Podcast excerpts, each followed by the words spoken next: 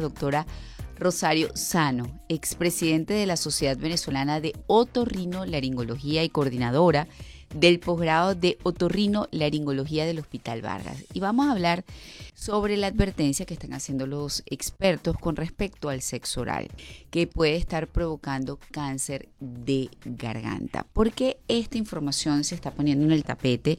Porque un estudio de la Universidad de Birmingham ha sacado a la luz los resultados de unos análisis realizados a mil personas con amigdalectomía por motivos no oncológicos en Reino Unido y el informe publica que 8 de cada 10 adultos ha confirmado haber practicado sexo oral en algún momento de su vida. ¿Qué podemos o debemos saber sobre esto, doctora?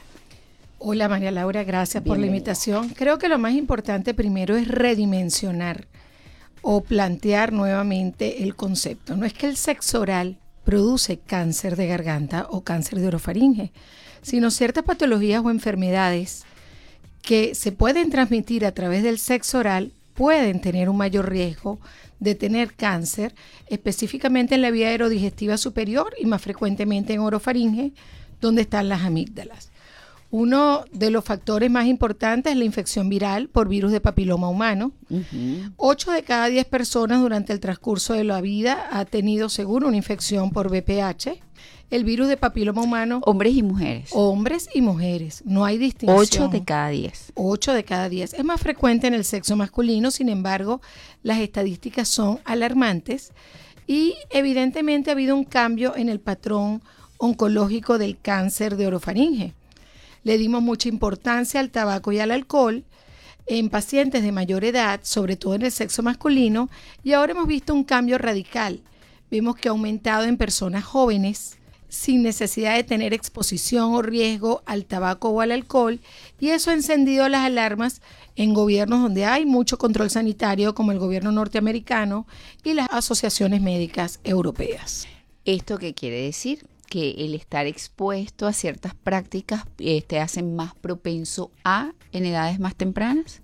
Por supuesto. Durante el transcurso de la vida, el riesgo para adquirir virus de papiloma humano aumenta, sobre todo en la cavidad oral y en la orofaringe propiamente dicha. El virus del papiloma humano hay más de 200 tipos, pero 40 de ellos son oncológicos, son oncogénicos en realidad, tienen mayor tendencia a generar cáncer. Pero este virus, en condiciones normales, con un buen sistema inmunológico, en un año o dos años, tu sistema inmunológico llamamos que lo limpia de tu organismo.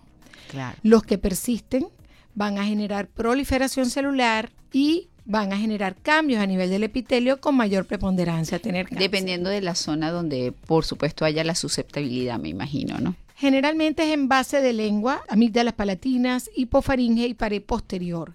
Es allí donde ha habido mayor cantidad de problemas. Tanto así que la FDA, además del uso del preservativo o condón como lo llamamos normalmente, hay algo llamado el dental dam o el dique o barrera dental, que es una especie de preservativo que se usa justamente en las personas de sexo oral, en personas jóvenes, aprobado recientemente por la FDA por esas alarmas que se están encendiendo en base al estudio que tú nombraste anteriormente. Ahora, precisamente esa sería la vía, la barrera, básicamente para evitar la transmisión de ese virus que nos hace más propensos a desarrollar ese tipo de cáncer es una de las tantas barreras. ¿Cuáles serían las otras? Una buena higiene dental, un sistema inmunológico, evitar la promiscuidad, evaluar a tu pareja qué es lo que pasa con el virus de, de papiloma humano. Muchas veces tú puedes tener sexo oral, pero la persona con quien lo haces no tiene lesiones macroscópicamente visibles o visibles al ojo humano.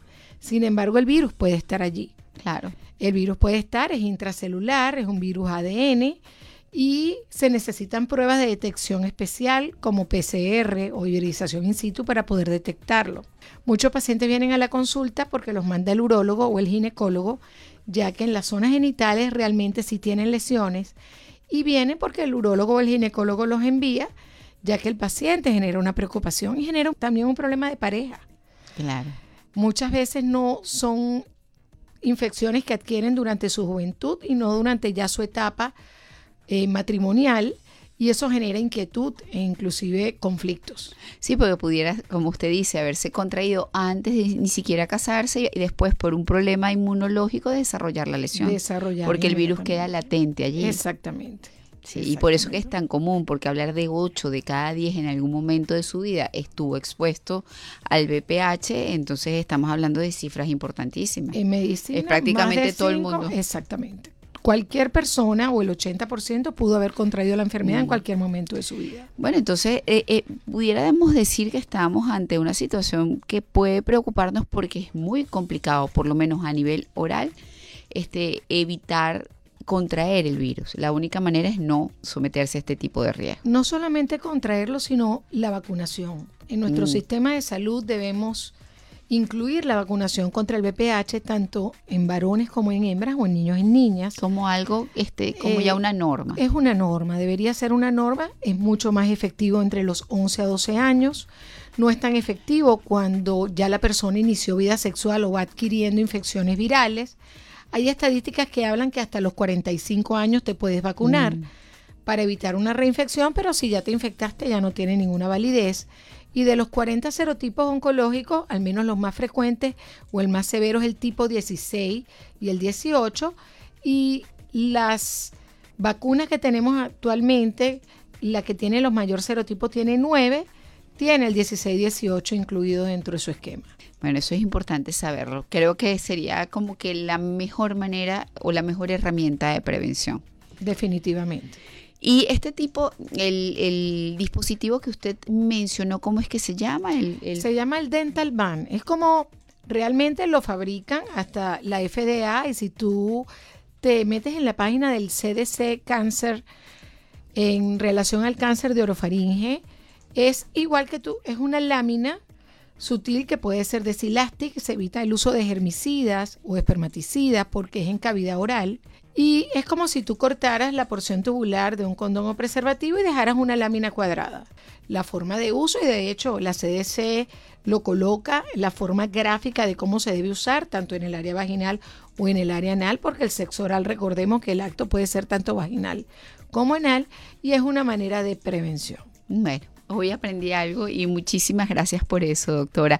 ¿Nos puede dar redes sociales? Como no, doctora ORL Sano y arroba tu otorrino contigo. Y estamos en la Policlínica Méndez Jimón y en la Clínica Las Ciencias también a la orden. Bueno, muchísimas gracias, doctora. Estuvimos conversando con la doctora eh, Rosario Sano, expresidente de la Sociedad Venezolana de Otorrino Laringología y coordinadora del posgrado de Otorrino Laringología del Hospital Vargas.